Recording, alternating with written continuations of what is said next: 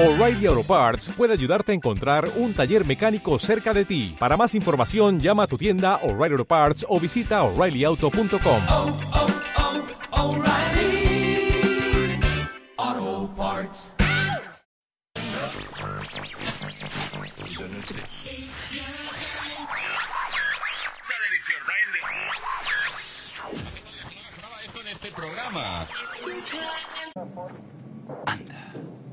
alégrame el día.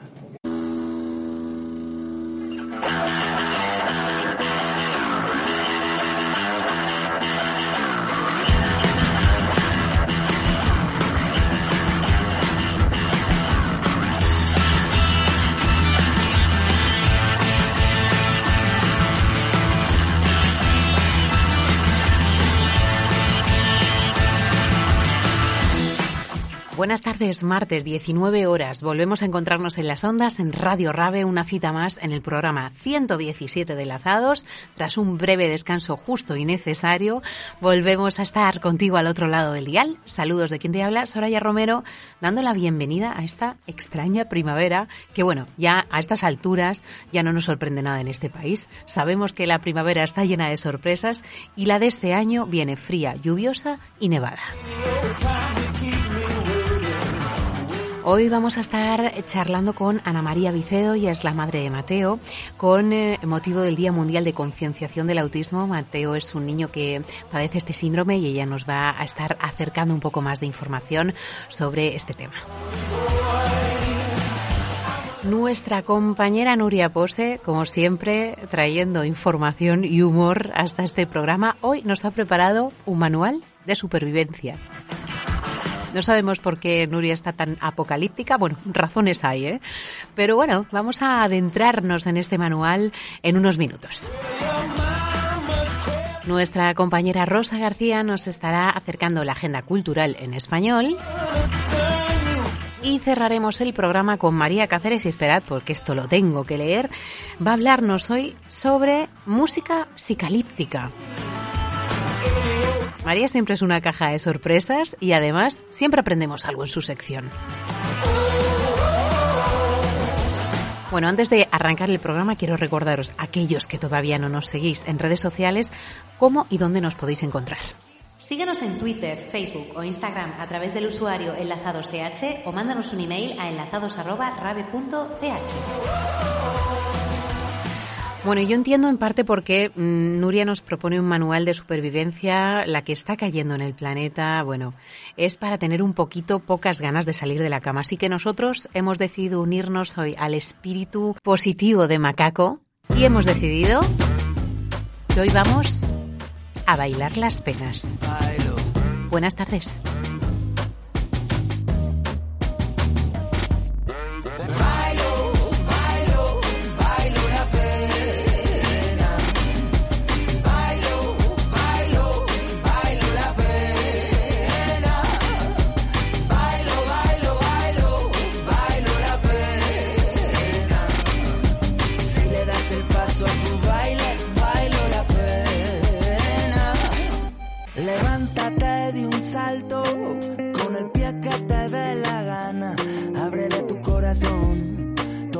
Las persianas. Que entre el sol por tus ventanas, que seque las heridas. Márcate tus pasos, eres la apuesta de tu vida. Déjate notar. Aquí y ahora, enlazados.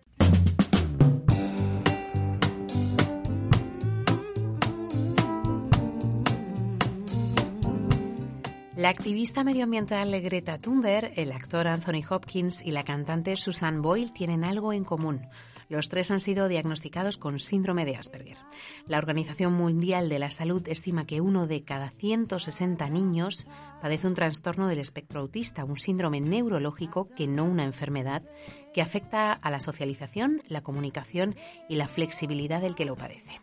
El pasado 2 de abril se conmemoraba el Día Mundial de la Concienciación del Autismo y hoy en el programa 117 de Lazados nos vamos a adentrar por unos minutos en el mundo de estas personas a través del testimonio de Ana María Vicedo, madre de un niño diagnosticado con autismo. Buenas tardes, Ana. Buenas tardes. Bienvenida. Muchas gracias. Muchas gracias por dedicarnos estos minutos en Enlazados a un tema que creo que es tan importante y que necesita tanta visibilidad. Exacto, sí, estoy totalmente de acuerdo. Eh, ahora mismo quizá pues este tipo de iniciativas puede ayudar mucho a tanto a las personas como a las familias a, digamos, a normalizar su situación y a, mejorar su situación y tener un poco un mejor mm, futuro, básicamente.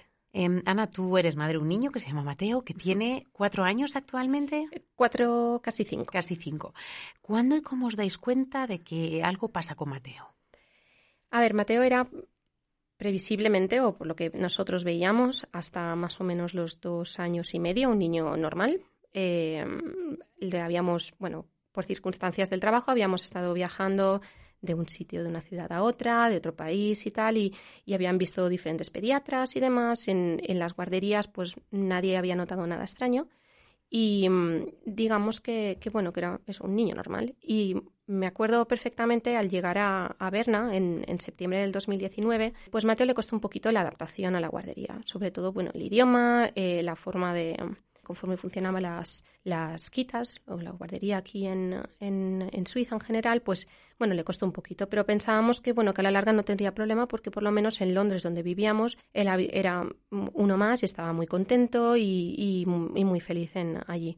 Entonces, bueno, le dimos un poquito de tiempo y al cabo de un par de meses recuerdo haberme ido de, de viaje un fin de semana, una despedida de soltera con, con mis amigas y mi marido llamarme y decirme que, que Mateo le notaba muy raro, que no, no estaba hablando y que no me miraba y era como si estuviera enfadado y ausente. Entonces ya empezamos a preocuparnos un poco. Me acuerdo que ese fin de semana estuve fatal porque se me ocurrió ponerlo en Google y lo primero que me salió fue autismo. Entonces, imagínate mi cara de, de eh, bueno, lo típico que te dicen no pongas cosas en Google, pues no lo yo ahí no. Pero bueno, al volver fuimos al, a la pediatra que teníamos aquí en Berna y la verdad es que, bueno, la mujer pues indicó que había ciertos indicios, que básicamente el nene, de ser un nene muy sociable, que hablaba bastante. Y bueno, era muy llamativo que de repente, pues eso, mm, hablaba muy poquito, no, no mantenía la atención, estaba, pues eso, muy ausente, no te miraba la cara, a los ojos, que es un signo típico, y demás. Entonces la pediatra, pues básicamente nos dijo que, que podía ser la hipótesis de la adaptación, que ella, él haya tenido un tipo de shock por el hecho de cambiarle de su ambiente, pero que la sombra de un posible diagnóstico pues estaba ahí, que le diéramos tiempo. Y bueno, así empezó nuestra historia hasta, digamos, el día de hoy. Cuando recibís ese posible diagnóstico, porque vamos a puntualizar que no es un diagnóstico que llega de un día para otro, ni en un mes, ni en dos, vosotros habéis tenido un largo camino hasta que habéis podido poner un nombre a lo que tenía vuestro hijo. ¿Cuál fue vuestra primera reacción, Ana? Bueno, la verdad es que entonces, que era diciembre del 2019, la verdad es que fue una, pues un poco un, primer guantazo en la cara, básicamente, porque nosotros estábamos muy contentos de venir a Berna y tal, y, veíamos que, que, bueno, que todas las piezas se habían alineado, que el trabajo, eh, la casa, todo estábamos ya mm, en buena, digamos, en, en el camino. Y claro, que te digan algo así que no te lo esperas, pues dices, madre mía. Entonces, a raíz de eso empezamos a, sobre todo, a implicarnos, sobre todo con la guardería, ayudar más el tema de la adaptación, juntarlo más con nenes, porque es verdad que cuando llegamos no teníamos amigos todavía aquí en Berna, entonces no podíamos juntarnos con nenes. Y mm, durante los siguientes meses estuvimos pues observando a Mateo, ayudándole pues en la adaptación, eh, vimos cómo él también reaccionaba frente a la familia cuando viajábamos a España y veíamos que bueno que el nene pues parecía que estaba un poquito mejorando y que estaba evolucionando y tal, y fuimos a una psicóloga y la psicóloga en principio descartó el tema del autismo porque veía algunos gestos en Mateo que no cuadraban y que podían ser más plausibles con la adaptación. El problema es que llegó la COVID, llegó el confinamiento, semi-confinamiento en Suiza, y estuvimos en casa y mm, digamos que el shock de Mateo de volver a la guardería después del confinamiento, después de estar un mes y medio con nosotros. Eso fue lo que básicamente le, supuso una bajada increíble. En, mm, digamos que todos esos síntomas, esos signos que veíamos se habían agudizado muchísimo. De hecho, el nene pues era como una momia, no nos hablaba, eh, decía sí, no y leche, no decía nada más. y, sobre todo es que está ausente y ahí llegó un poco nuestra, nuestra pesadilla empezó ya en serio porque ya pues el tema del autismo era más, el, tema de la adaptación pues ya veían que no no era una hipótesis que, bueno que estaba perdiendo un poco de peso. Sinceramente como padres fue un dolor tremendo porque para mí lo más doloroso era decir que yo no reconocía a mi hijo en esos momentos. Y seguro que muchos padres que han pasado por lo mismo eh, me coincidirán que es, el, es la frustración de decir ¿qué, qué ha pasado, porque es lo que pasa con el tema del autismo. Hay nenes que nacen ya con signos claros, que a lo mejor están eh, unidos a una, a una enfermedad genética o otro tipo de patología que cursa con autismo, mientras que hay otros nenes como Mateo que son niños aparentemente normales que llegan a una edad en, alrededor entre los 1 y 3 años que de repente mm, sufren una regresión que se llama que pues habilidades que tenían los nenes a nivel de social, de mm, pues de hablar, de mm, comunicarse, de interaccionar y demás, pues las pierden o se ven reducidas. Ahí para padres como nosotros eso es, eso muy doloroso porque dices, ¿qué ha pasado? O sea, ¿qué, ¿qué ha fallado? ¿He sido yo? O que no he eh, visto, ¿no? Claro, es como decir, ¿qué podíamos haber prevenido? Ha sido, para nosotros pensamos, ha sido el hecho de haber venido a Berna, que haberle sacado de su ambiente. Luego te das cuenta que esas hipótesis no, porque una persona que mm, nace ya con la huella, digamos, del autismo a nivel genético, porque se sabe que la mayoría de los casos son genéticos, es algo que a la larga sale. Y que, mm, igual que hay nenes que llaman neurotípicos, que son los nenes normales, son muy diferentes. En el caso de, niños o personas con autismo, también son muy diferentes y por eso le llaman a espectro, porque hay nenes que tienen dificultades mínimas que se pueden, bueno, mm, catalogar o clasificar como autismos leves, personas o nenes que tienen eh, digamos, un nivel de autismo más alto, que cursan pues, problemas de discapacidad intelectual o tienen mayores mm, dificultades que, que, bueno, que a la larga pues eso supone pues una carga muy grande para, para, las familias. Y dentro de todo el espectro, pues claro, están los Asperger y hay diferentes mm, desórdenes que se clasifican dentro de este, este black box, que le llaman un ese batiburrillo cajón desastre. Y claro, como padres, pues cuando te meten ya en ese cajón, pues ya dices, bueno, ¿Y ahora qué? Y ahora que vosotros tomasteis una decisión em, arriesgada mm, mm. y complicada en plena pandemia.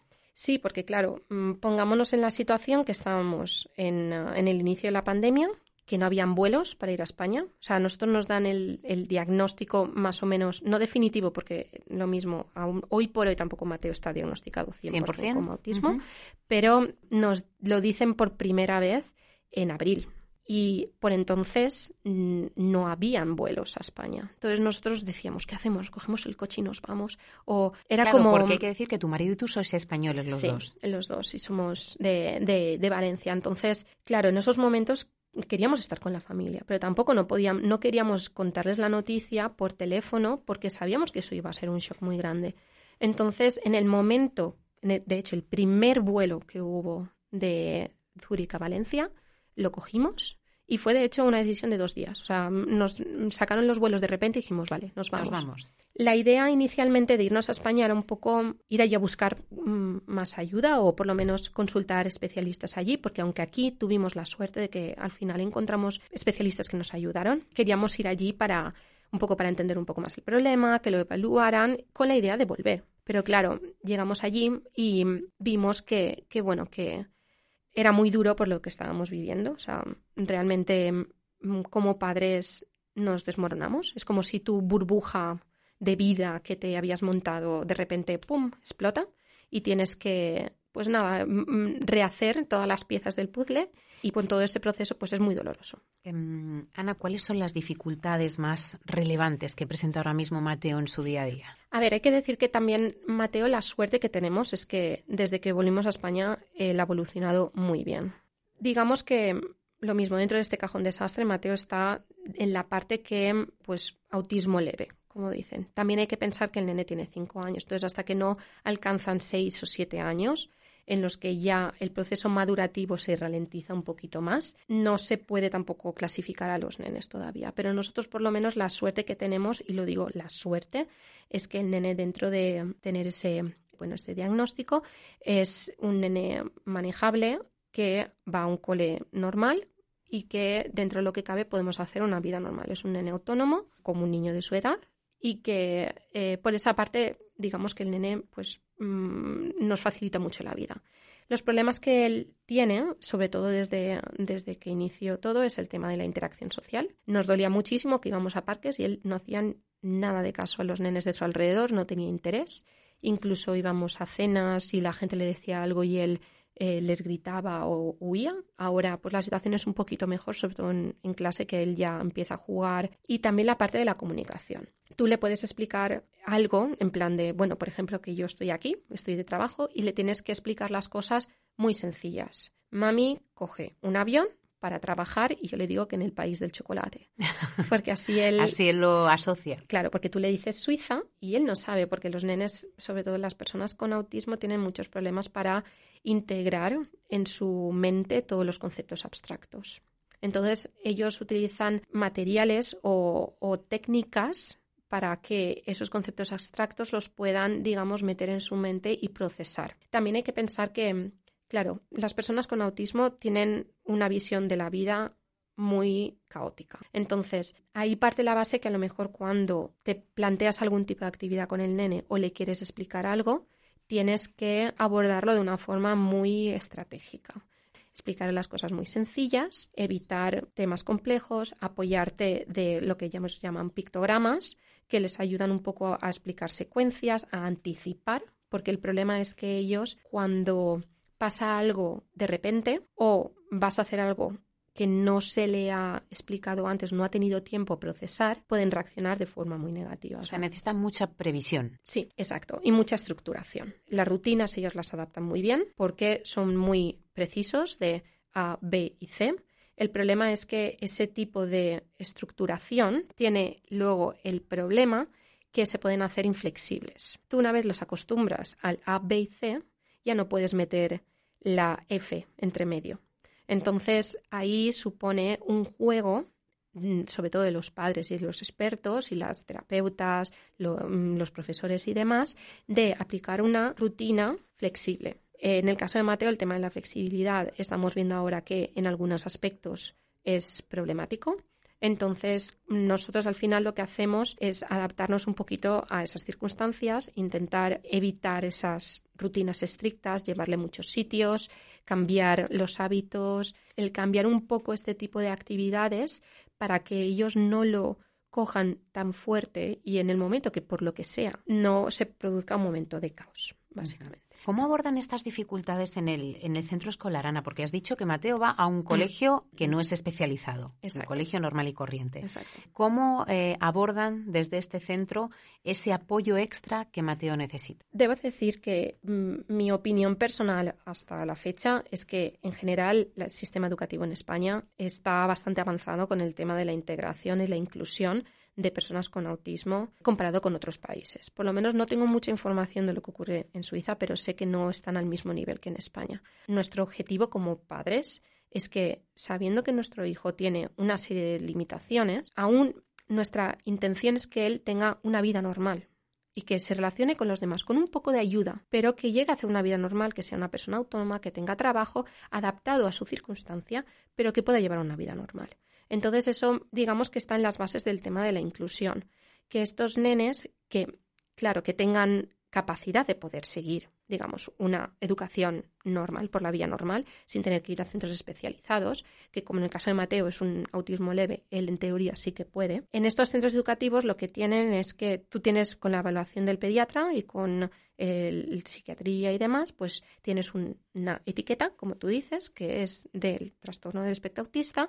Entonces los colegios están, entre comillas, obligados a dar unos medios. En el caso de públicos se les da de forma pública, en el caso de Mateo decidimos que entrara en un colegio privado en, donde vivimos, eh, de hecho un colegio británico, porque una de las peculiaridades de Mateo es que él habla poco, pero lo que habla, habla sobre todo en inglés. Entonces decidimos que para ayudarle a evolucionar, porque al fin y al cabo estos niños necesitan estar motivados e interesados para poder aprender. Entonces decidimos meterlo en el cole eh, británico de allí que tenemos en, en Gandía y la suerte es que, bueno, te coordinas con el centro el, el, grupo o el gabinete psicopedagógico del cole y se les da unas ayudas a nivel de psicoterapeuta, que es una persona externa de una fundación, que bueno, es una persona maravillosa que nos está ayudando a coordinar todos los esfuerzos, sesiones de logopedia. La suerte que Mateo, como habla relativamente, no tiene tanta necesidad, pero en general las personas con autismo, sobre todo los que les llaman no verbales, que no, no hablan, se les da sobre todo esta clase de logopeda para que de logopedia para poder un poco avanzar en esta, en esta faceta de la comunicación. Y luego em, él, tiene a una persona que en España se llama educadora, en el cole se le llama assistant, que básicamente lo que tiene es eh, que le ayuda en la parte del día a día, que le, le, redirige cuando tienen que hacer actividades, cuando, sobre todo el, porque Mateo, por ejemplo, él pierde mucho la atención, o sea, a lo mejor están haciendo una explicación y él de repente uf, se le va la cabeza a otros mundos suyos.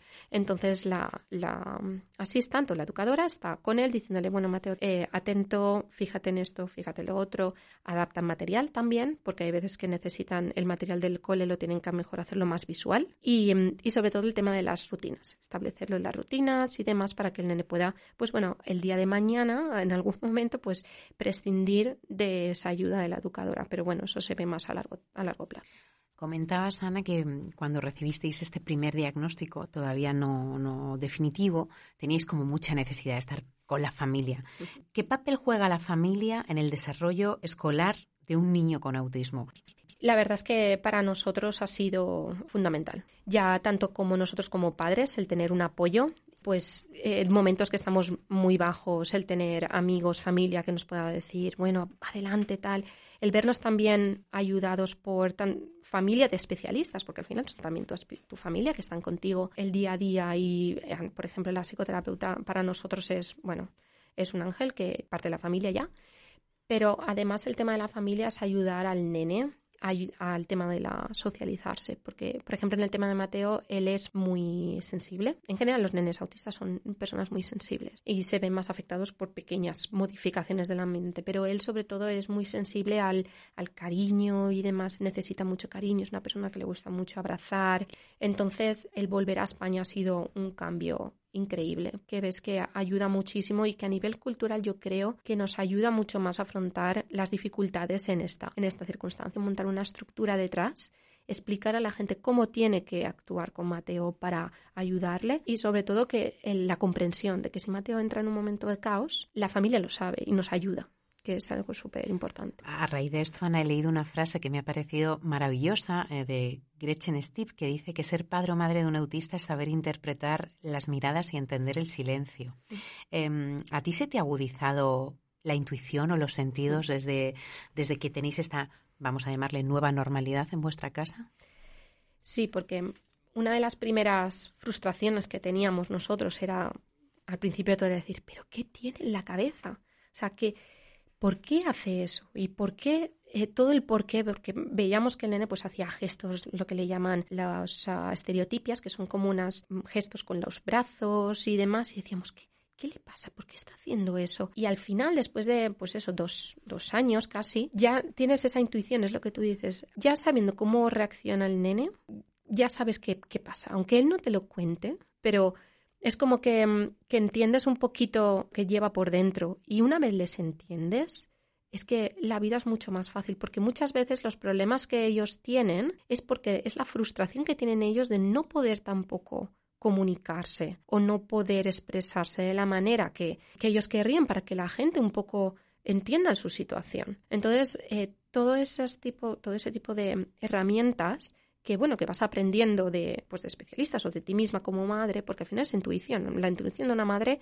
o de un padre es vale más que cualquier otra cosa. Llegas a profundizar tanto en los gestos, en la forma de actuar, en, en los silencios, lo que tú dices, es que te ayuda de tal manera el día a día que, que, que es súper útil.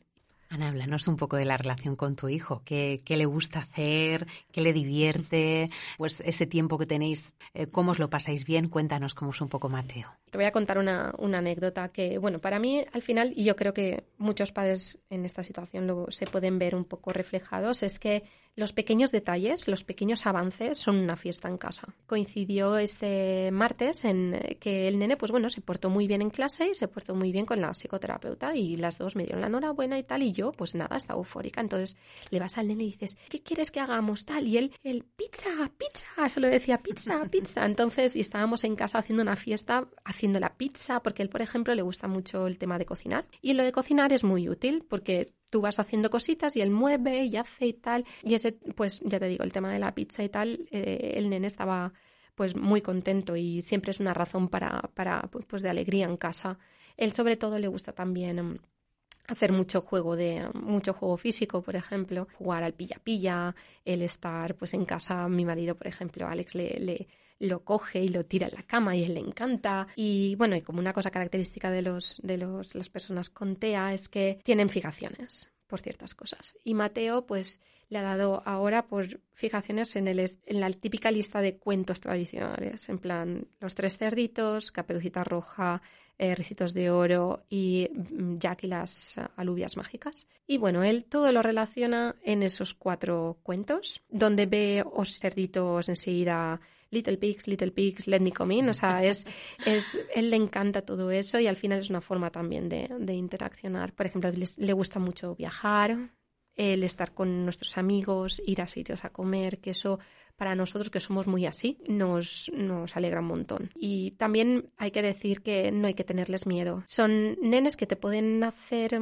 bueno, tener imprevistos, de repente. De imprevistos me refiero a que de repente pues, se pongan a llorar en medio de un supermercado y no los puedas parar, o tengan rabietas, o que a veces son más difíciles de controlar que los nenes neurotípicos. Pero mm, nuestro, nuestra forma de, abordar esto ha sido siempre el no tener miedo y el llevarlo a todas partes. Si ocurre un momento de caos, pues lo afrontaremos, pero todo lo que podamos ganar a nivel de experiencia, a nivel de flexibilidad, a nivel de pequeñas actividades y demás durante estos años de la infancia, es territorio ganado. Y en eso quiero mm, dejarlo bien claro cara si otros padres están en esa situación, porque a nosotros hasta ahora nos ha funcionado muy bien. Ana, para terminar, ¿qué os ha enseñado Mateo? Porque vosotros también estáis mm. aprendiendo en este viaje. Esto no es un viaje en el que el único que tiene que adquirir conocimientos o, mm, habilidades para relacionarse. Y no quiero emocionar a Ana. Estoy segura que hay una lectura positiva dentro de todo esto. Sí, a ver, realmente no quería llorar, pero aún hay cosas que, como dicen, hablando con una mamá, me dijo, esto es un proceso como un duelo. Entonces, tienes que pasar por todas las fases y nosotros ahora mismo estamos en la fase más de aceptación, acción y demás, pero la fase de frustración, dolor, rabia y llorar y tal, creo que la hemos dejado atrás porque ya hemos interiorizado el problema y lo hemos adaptado a nuestro día a día. Yo una cosa que siempre digo es que esto ha sido una lección de vida, como padres y como personas. Porque estás acostumbrada a tener una vida perfecta, aparentemente, en el que tienes pequeños problemas y te quejas de esas cosas y te haces una montaña, pero luego cuando pasan cosas así, relativizas todo mucho y sobre todo empiezas a valorar los pequeños gestos y las pequeñas cosas. Y una de las cosas más importantes es que yo hasta ahora, em, vale, tenía un hijo, eh, hasta los dos años y medio, que, que, bueno, pues formaba parte de mi vida y que, claro, era importante, lógicamente, y, pero como que no era el punto central, eh, siendo clara. Te das cuenta que cuando una cosa así, ahora tu vida gira en torno a él, 100% todo. O sea, no paras de pensar porque esto al final es una carrera de fondo. Entonces, eh, nos hemos dado cuenta que con esto de Mateo hemos empezado a, a valorar los pequeños gestos que tiene él, los pequeños detalles. El, el que para algunos padres, pues que el, nene de repente em, se, no sé, eh, haga una frase mientras están comiendo, no tiene importancia. Para nosotros es un mundo, porque eso significa que hay un avance. Entonces, ya digo, a nosotros nos ha, nos ha enseñado a ver las cosas de forma diferente y a y, empatizar muchísimo. Porque hoy por hoy lo que más me duele es ver familias que por circunstancias no pueden darle a sus hijos lo que por suerte nosotros podemos, por, por bueno, por los medios y demás. Por, y todo lo que se puede avanzar durante los primeros años es, es, es, crucial para su desarrollo. Y hay familias que, por desgracia, no tienen esos recursos. Pero ya lo digo, es personalmente, nos, lo digo otra vez, tenemos la suerte que Mateo eh, es un nene que dentro de, de, las circunstancias, pues es, una, es un nene que lo podemos llevar y tal, pero hay familias que están sufriendo muchísimo por falta de medios. Entonces, ya digo, esto ha sido una lección de vida. Ana, nos vamos a despedir un poco con energía más positiva. Sí. Hemos elegido un tema que se llama Me gusta la vida de funambulista, porque Mateo va a tener una vida feliz, tiene unos padres que le quieren, una familia que le apoya. Eso es lo más importante. Y quiero despedirnos con una frase que creo que es muy significativa, que dice, todos estamos en el mismo mar, pero en barcos diferentes. Gracias, Ana. Gracias.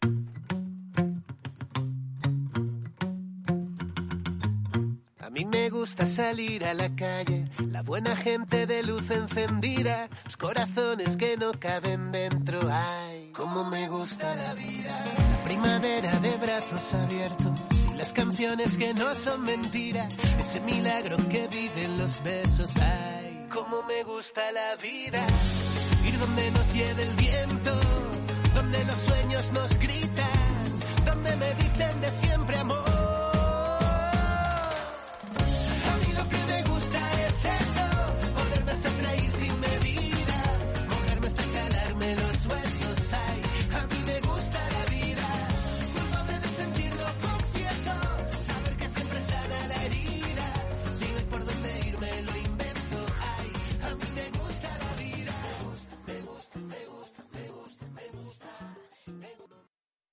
Gusta.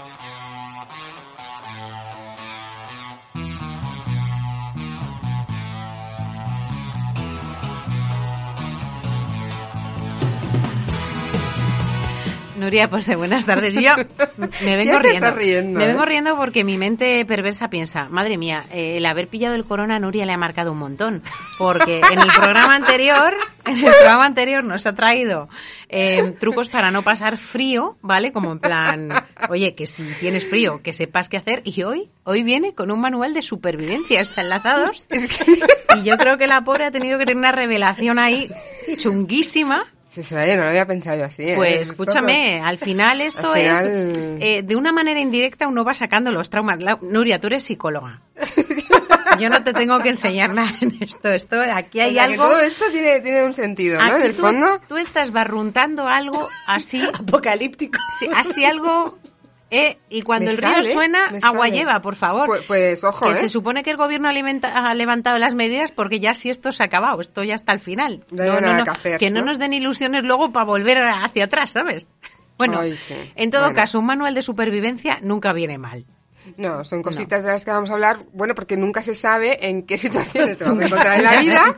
y a lo Esto lo mejor, hemos aprendido. Lo mismo te caes dentro de un volcán y hoy ¿Y? Nuria te va a dar un tip para ver cómo sales. Ahí está. A lo MacGyver. bueno, cosas sencillitas, ¿eh? Cosas que sencillas. podamos hacer. Grandes- De andar por casa. De andar por casa.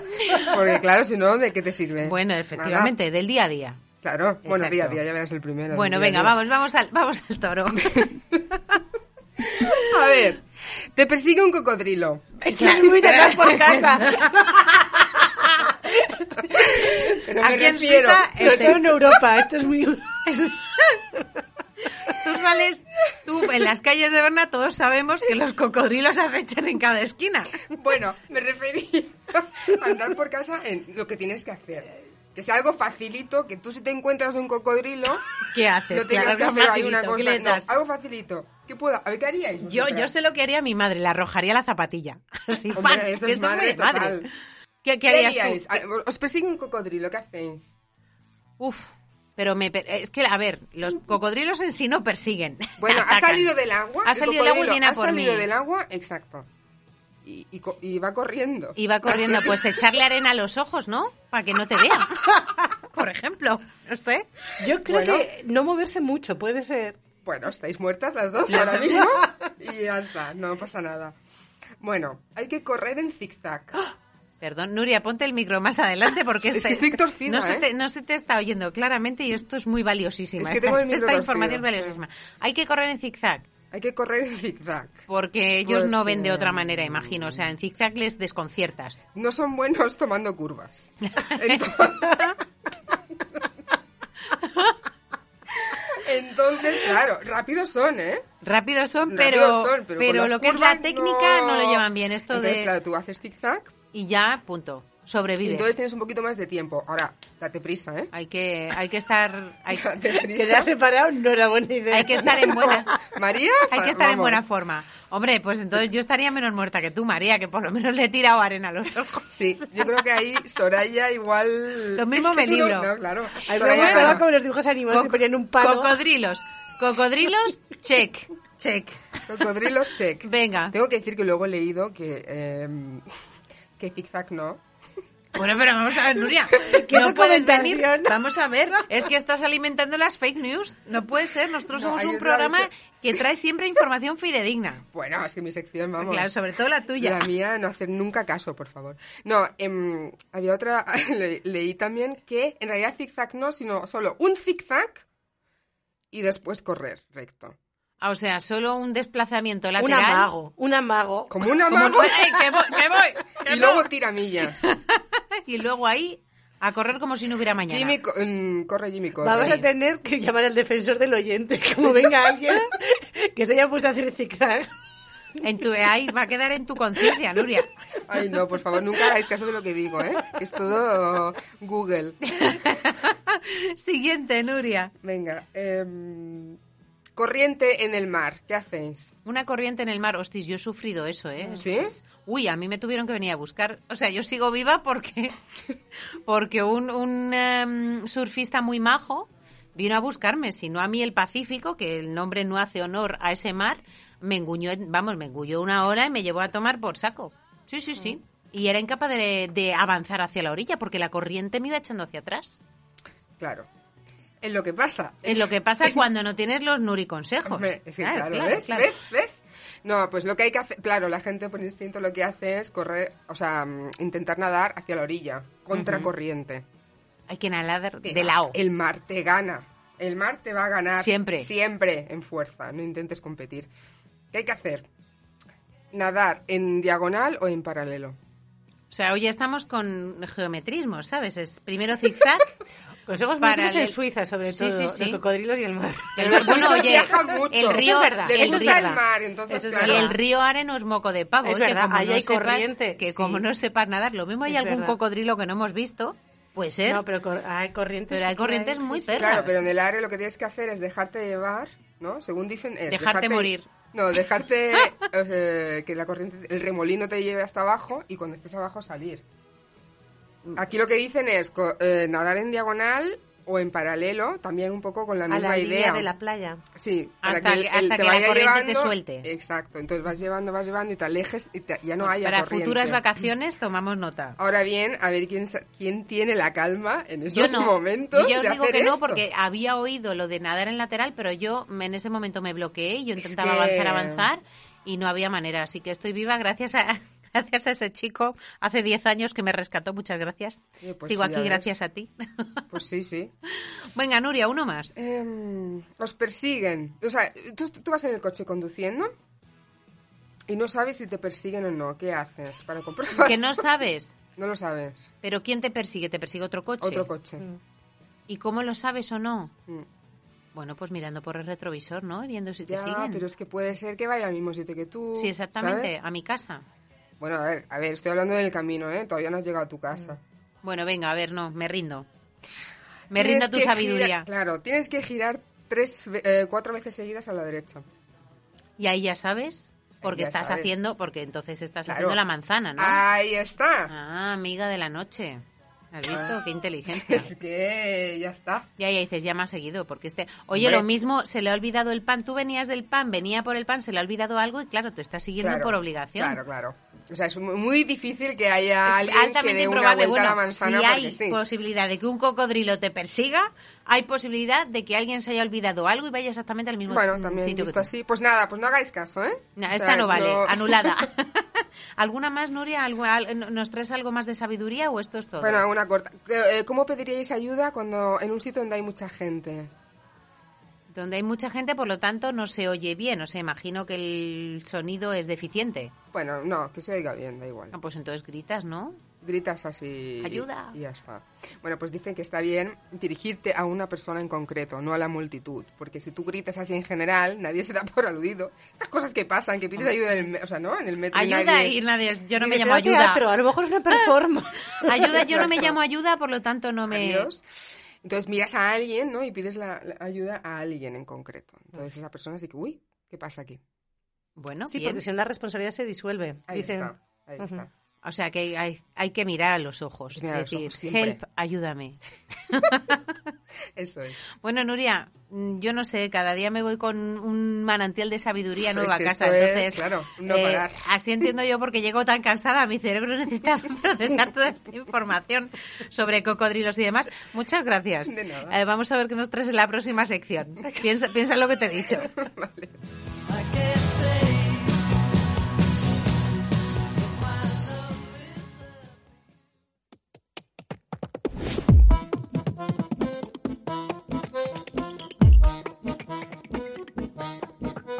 Es momento de dar la bienvenida a nuestra compañera Rosa García, que nos trae una completísima agenda cultural hasta enlazados. Hola Rosa.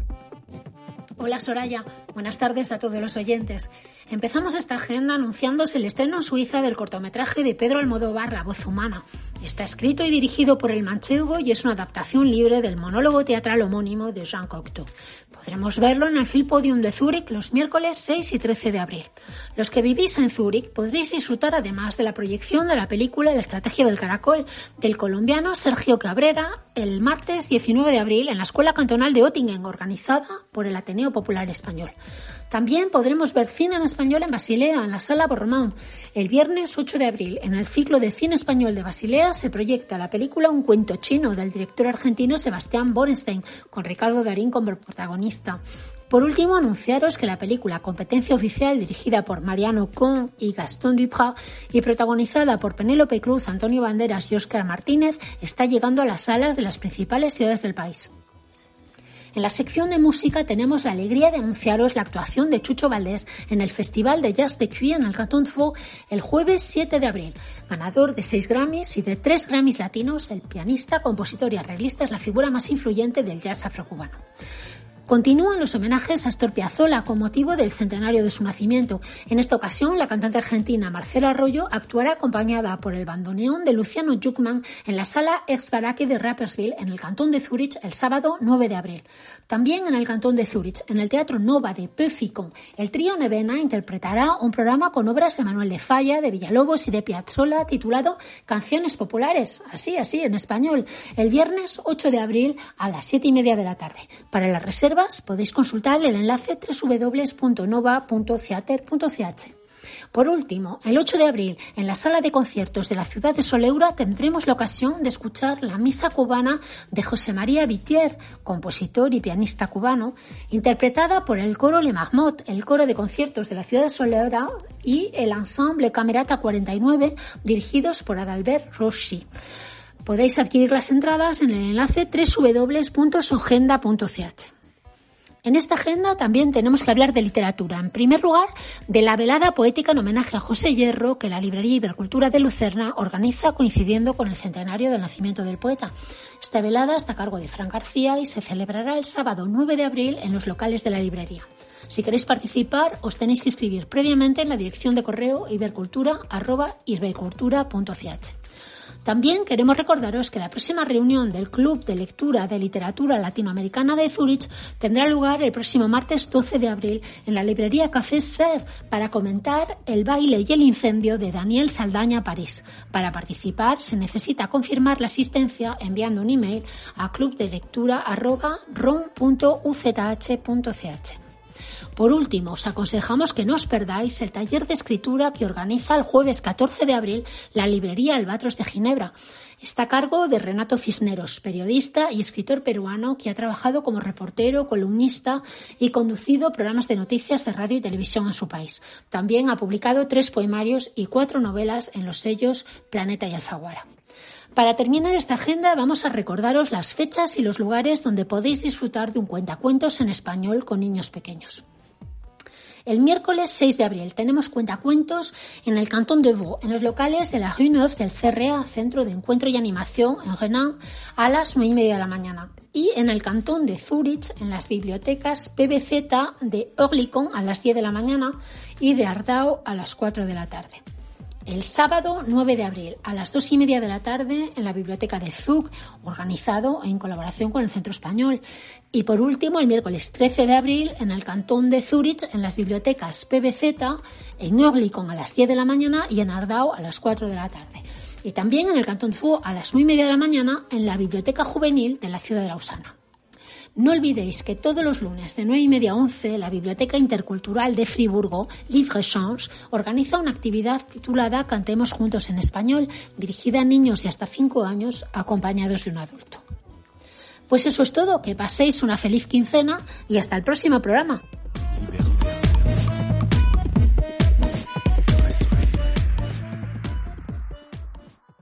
Soneando en enlazados.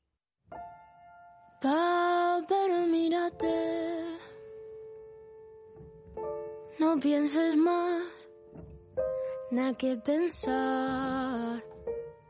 Tan rico no puede ser. De cuero nada, pero estoy en cuera. Te quiero ride como mi bike. Hazme un tape modo Spike. Yo la batí hasta que se montó. Segundo chingarte, lo primero Dios. So, so, So, so, so, so, so. María Cáceres, buenas tardes. Hola, muy buenas tardes. Nos van a- en este programa van a pensar que Rosalía nos paga. Claro, porque ella necesita publicidad porque casi nadie habla de ella. No, para nada, para nada. Eh, tengo un, un, un tema con este tema de no me gusta, pero no puedo dejar de cantarlo. ¿Qué pasa? Explícamelo. Es un guilty pleasure, es un Sí. placer culpable. Sí, sí, hay que decirlo. Bueno, pues de eso vengo a hablar hoy. Bueno, pues nada, vamos a... Sí, porque como he dicho al comienzo del programa, y María viene a hablar, espérate, que es que yo lo tengo que leer. Música psicalíptica. Eso que es, es. el prim- la primera vez en mi vida que yo oigo este concepto. Así que explícanos lo que es. Bueno, pues eh, esa palabra tan eh, intrincada en realidad lo que quiere decir es música en la que hay connotaciones explícitas eh, sexuales. Mm. Como por ejemplo en este Te caso... quiero ride como mi bike. Yo la batí. Yo la batí hasta que se montó. Bueno, primero quería hablar de Rosalía porque recuerdo que mi primera colaboración en este programa hace ya unos cuantos años hablé de Rosalía. Sí, sí, es que esto es como que todo apunta al mismo lugar, María. Y entonces, bueno, también aprovechando que ya estamos en primavera. Bueno. Maldita primavera, como Bueno, diría pero tenemos Yuri. más luz. Sí, eso sí. Eh, sabemos que ha sacado hace muy poquito Rosalía este nuevo disco y que además ha generado mucha controversia precisamente, bueno, porque ha cambiado de, de estilo. Antes eh, empezó con eh, flamenco, luego se fue a géneros más eh, urbanos. Y ahora ya ha ido, se ha cruzado el charco y hay muchas más influencias. Y una de las cosas es que ella hizo un adelanto de este hentai, esta, esta, esta obra, que, o sea, esta... Sí, este, esta canción que acabamos de escuchar y creó mucha controversia porque es explícitamente sexual. No, Bueno, es que ella lo ha dicho, es como mm, claramente estoy hablando de lo que estoy hablando. Y bueno, la gente se lleva las manos a la cabeza y bueno, quería simplemente hablar pues que el género psicalíptico, es decir, explícitamente sexual, no nos lo hemos inventado nosotros, no se lo han inventado los mucho menos. reggaetoneros, ni el trap, ni mucho menos que nuestros abuelos y nuestros bisabuelos y nuestros tatarabuelos consumían músicas Y que- consumaban, consumían y consumaban. bueno, si no, no estaríamos aquí, o sea que esto es novedad. Pero había muchos géneros que se, eh, se han agrupado históricamente como psicalípticos, pero que tienen que ver con esto, ¿no? Con la, con la, con la insinuación con temas picantes o directamente con, música explícitamente sexual o, danza o, eh, sí, bueno, algo que sugiere e incita a la sexualidad. Y bueno, pues para hacerme así un poquito, yo a mí siempre me gusta llevar las cosas a la historia, pues uno de los primeros géneros, bueno, anteriormente seguro que lo hay, pero uno de los que nos hacen pensar así claramente, pues por ejemplo, es la opereta.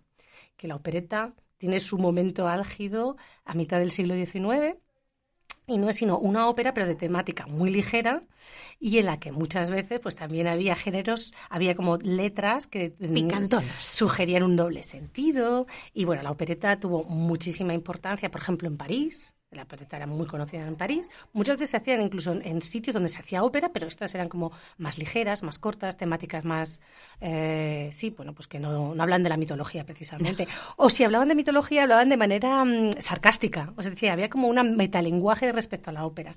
Y también otro centro muy importante de la opereta, por ejemplo, fue Viena. O sea, todo el imperio austrohúngaro fue muy importante. Eh, Offenbach fue un grandísimo compositor de operetas, pero es que también España. O sea, muchas veces las zarzuelas, los géneros más... eh, Y el cuplé. Efectivamente. Claro. Eso, el cuplé al final es como eh, pequeñas canciones que se escinden de, esa, de ese género chico y que tienen una vida independiente. Y, y bueno, pues esto empieza, pues eso, eh, en unos sitios se llama opereta, otros se llaman de otras maneras, pero al final eh, no dejaba de ser un género que además era muy cosmopolita, porque eh, los que las operetas que triunfaban en Viena luego se traducían en París en francés y se y triunfaban en, en París la Bella Elena, por ejemplo, pero es que luego se hacían traducción al castellano y en Madrid era, era absolutamente un éxito. Es decir, eran géneros que viajaban con bastante facilidad. Y, por otra parte, eh, eh, sí, o sea, luego, eh, ¿cómo se llaman? Varían de un sitio a otro, pero, pero, pero, pero sí, ya has hablado del couplé. Quería traer un corte luego hablaremos de esta persona que yo admiro mucho, que se llama Julia Castro, y que creó un, grupo que se llamaba De la Purísima. Terminaremos el programa con ella, pero precisamente habla de qué es el couplé. Entonces vamos a escuchar qué es lo que nos dice del couplé.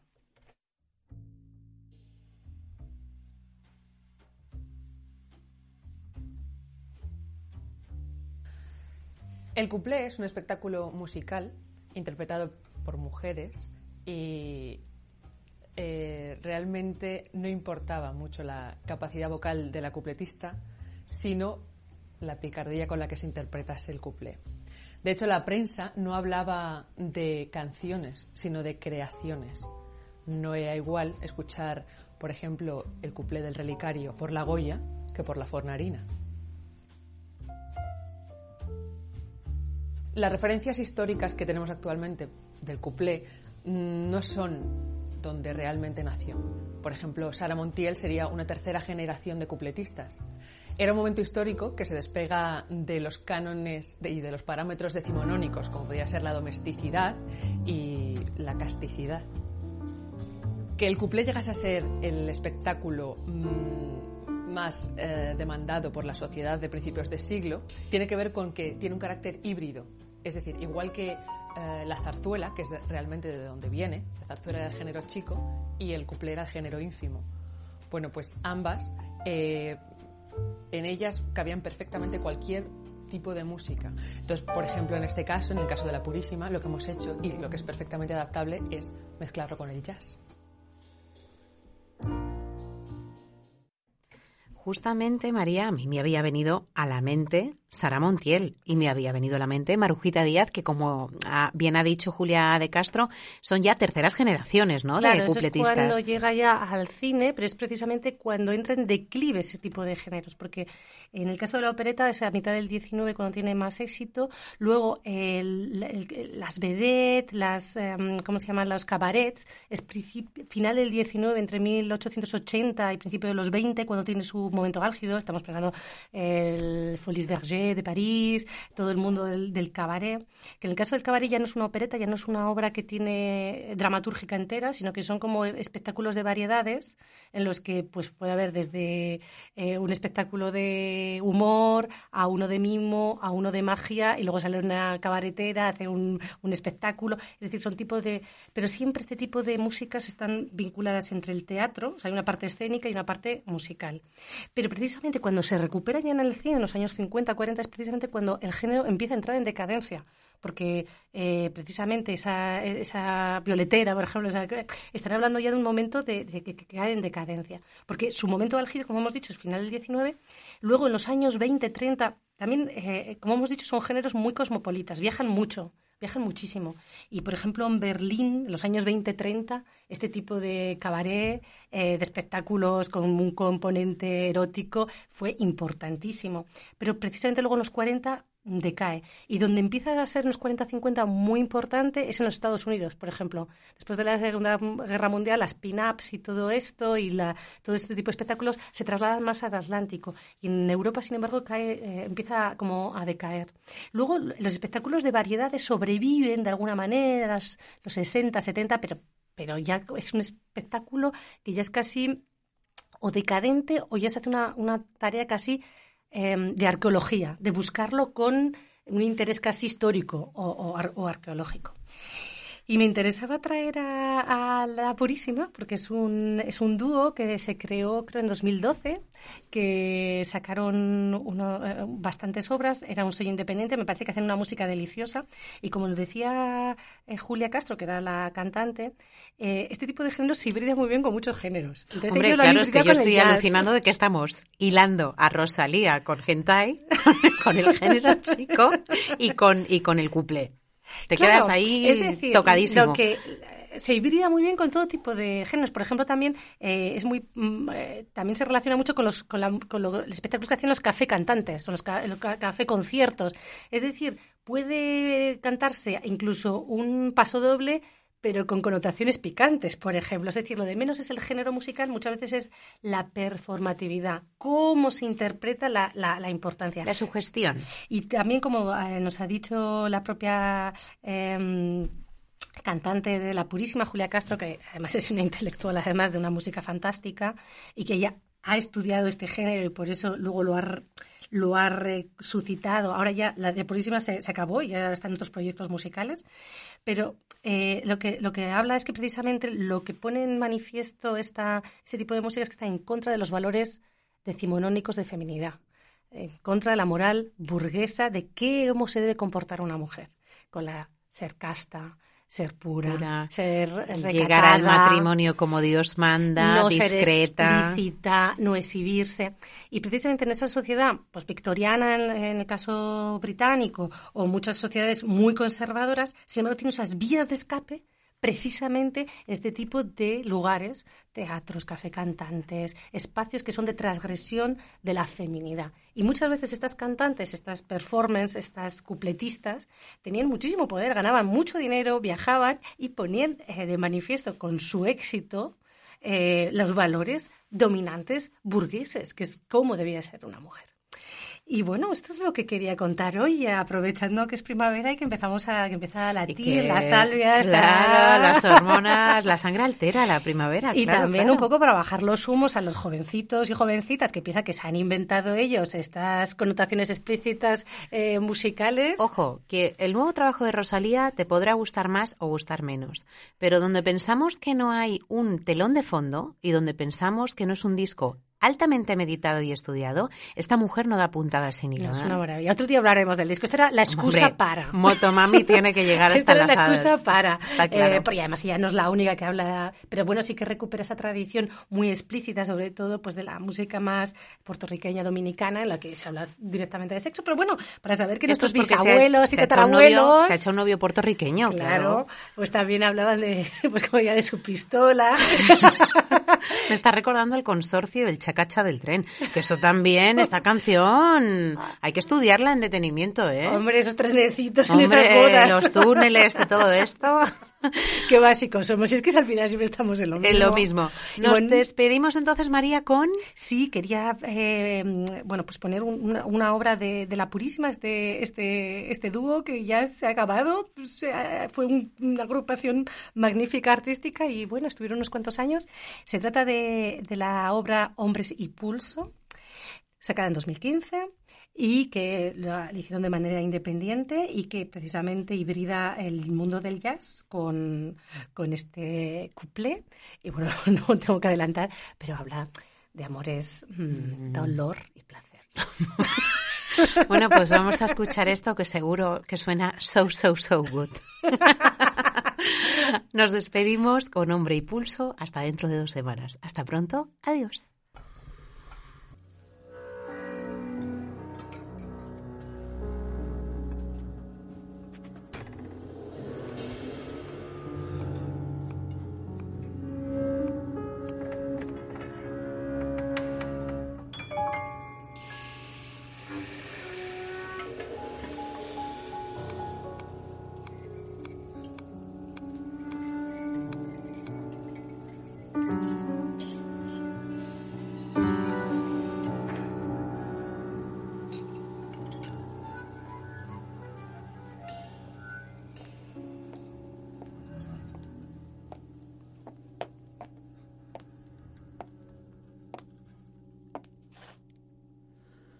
Mi familia no me acepta porque me gusta jugar con mi hombre que me adora y le gusta improvisar. Los que dicen que el amor y la violencia no se llevan, yo les digo que no es cierto, que el placer es superior. El deseo, la lujuria y la vida conyugal se potencian con la fuerza si se sabe controlar. Dicen loca, desquiciada, tienes una enfermedad. Ignorantes que no entienden lo que es necesidad.